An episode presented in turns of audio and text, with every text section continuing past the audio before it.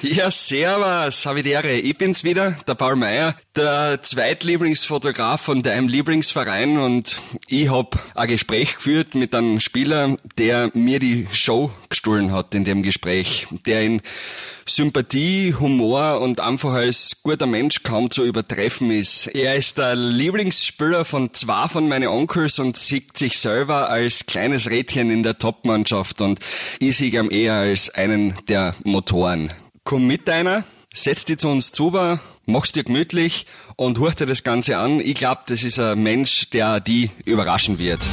Wolfsgeflüster. Eine Produktion von Fotograf Paul Meyer, dem WAC und der Antenne Kärnten.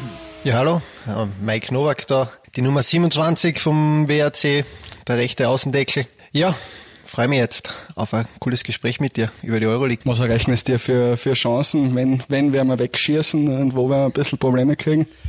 Puh, ja, Gladbach ist nicht dabei, also ist mit Wegschießen schwer, aber keine Ahnung.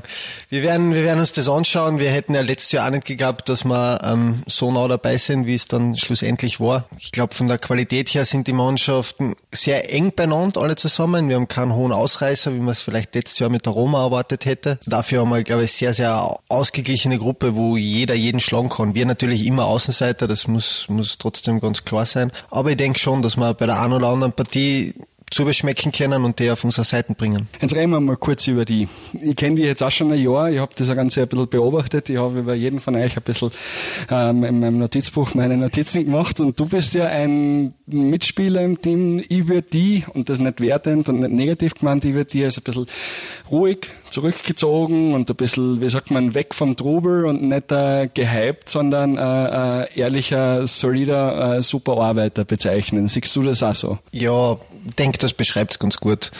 Das, das bringt da die Position, glaube ich, mit sich. Man ist jetzt in der Position jetzt nicht so der Spieler, der Spieler entscheidet und was Gott für aufregende Dinge macht. Man muss solide spielen, man muss seinen Job machen, der ganz wichtig ist für die Mannschaft.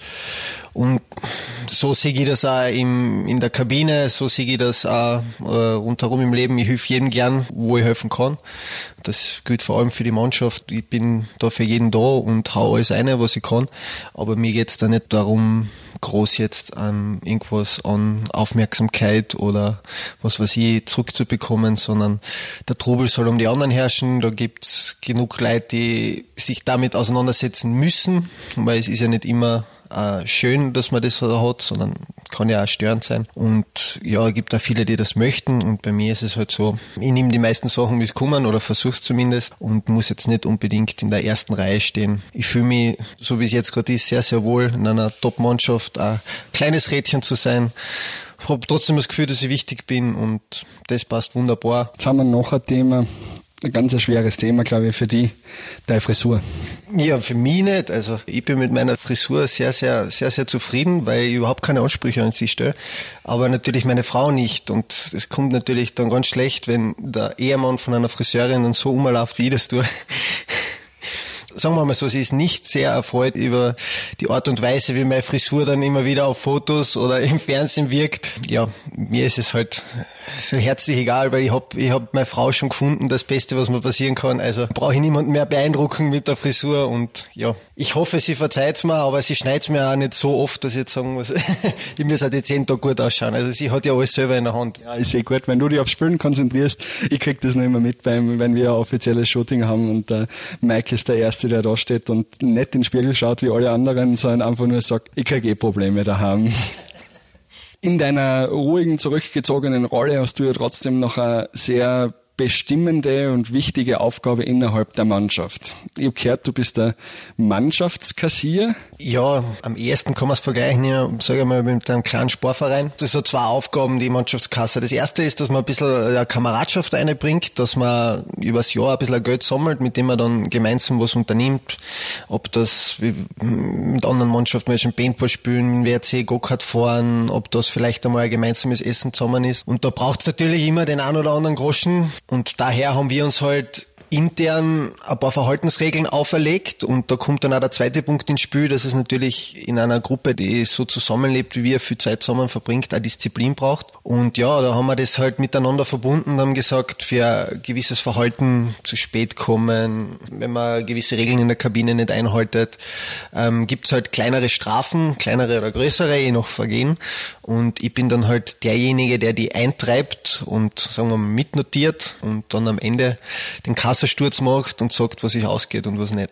Zähl mal auf, was kostet zu spät kommen? Beim zu spät kommen an sich gibt es schon einmal einen Pauschalbetrag von 5 Euro. Das heißt einmal egal, wie viel du zu spät kommst und seien es nur 10 Sekunden, die 5 Euro, die, die stehen einmal. Und dann wird es natürlich von Minute zu Minute teurer. Den genauen Betrag verrate ich jetzt nicht, aber es, wir haben schon gehabt, dass, dass Spieler, die sehr, sehr spät kommen sind, ein, ein paar hundert Euro einzahlen haben müssen. Also es ist dann schon, es soll dann, wie gesagt, es hat ja disziplinäre Gründe, es soll dann schon, sagen wir so, ab dem zweiten, dritten Mal, wenn es passiert, durchaus wehtun und das tut's auch.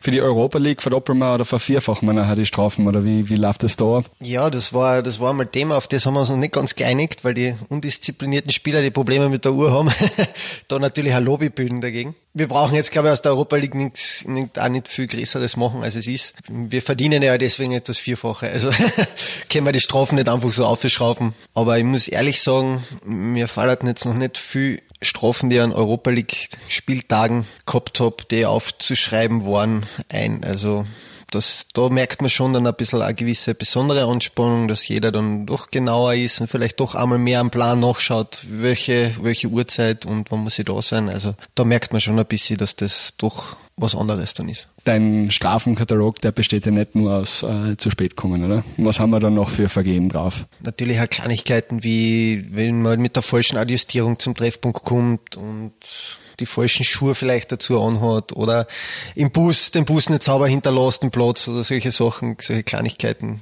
ähm, gibt natürlich. Bin natürlich immer auf der Suche nach neuen Möglichkeiten, wo könnte ich noch ein bisschen was außerkratzen, wo könnte man was einzahlen. Aber da ist es dann schon gut, dass es einen Kapitän gibt, der dann sagt, Mike, ruhig, alles müssen wir nicht einkassieren. Alles klar.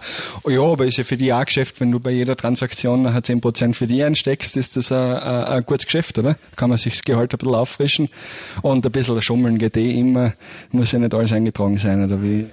Das, das geht sich da nicht aus, das kann ich mit meinem Gewissen nicht vereinbaren, aber es gibt durchaus Spieler, die den einen oder anderen Euro Trinkgeld geben, den ich aber dann auch wieder in die Kasse lege. Also es ist wirklich eine ehrenamtliche Arbeit. Seit wann machst du das?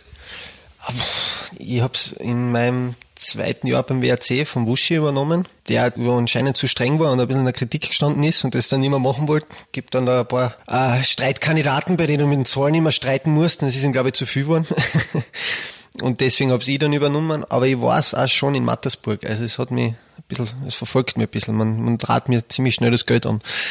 Jetzt kommen knallharte Fakten. Da gehen wir nicht weit zurück. 2018, wer hat am meisten zahlen müssen? Ich weiß es ehrlich gesagt nicht, weil es gibt selten, dass einer mehrmals viel einzahlen muss. Ich weiß nur, heuer ist der Michi Lindl sehr weit vorne mit dem Stefan Beric. Abschließend, was wünschst du dir für die heurige Saison und vor allem auch auf die Europa League Saison bezogen? Ähm, dass wir den wie soll ich sagen, den Spirit, den Drive, den wir die letzten zwei Jahre uns angeeignet haben, einfach weiter durchziehen, ähm, weiter mitnehmen, äh, tolle Energie in der Mannschaft haben, mit der wir das, was wir drauf haben, absolut am Platz bringen und dann auch wieder vorne mitspielen. Ich meine, für jeden Fußballer, der hat es gern, wenn er international spielen kann. Dafür braucht es aber eine starke Meisterschaft, damit du im nächsten Jahr eben wieder dabei bist. Und es ist natürlich viel lustiger im oberen Playoff, um die Plätze zu spielen. Noch dazu, wenn es so ausgeht wie die letzten zwei Jahre für uns, als natürlich im unteren Playoff. Und umso schöner waren die letzten zwei Jahre, wo wir einfach teilweise begeistern haben können. Und das wünsche ich mir auch für die, für die nächsten Wochen, Monate in der Meisterschaft. Und dann nimmst du, die, nimmst du das automatisch mit in die Europa League und werden wir von dort auch noch nicht nur schöne Reisen mitnehmen, sondern auch viel Energie, viel Erfahrung, damit wir nächstes Jahr vielleicht nochmal dabei sind. Das war ein schöner Hattrick. Hinter den Kulissen, ganz nah dran am WAC. Ja, der Typ ist wirklich ein Wahnsinn, oder? Da sieht man wieder, dass Fußballspielen und Fußballmannschaft äh, viel mehr hast als schöne Frisuren und Tore schießen. Und dazu komme ich ja nächste Woche wieder, weil kurz bevor es gegen Moskau in der Europa League losgeht, gehe ich in Köln von der Lavantal Arena und führe noch ein Gespräch und frage noch einmal nach, wie es eigentlich um die Unterwäsche von unseren Jungs ausschaut und wer die Kabine nach dem Mönchengladbach-Spiel geputzt hat. Bis dahin, mach's dir gemütlich. Ich hoffe, du haltest die Wartezeit aus und wir hören uns wieder. Halt die Ohren steif.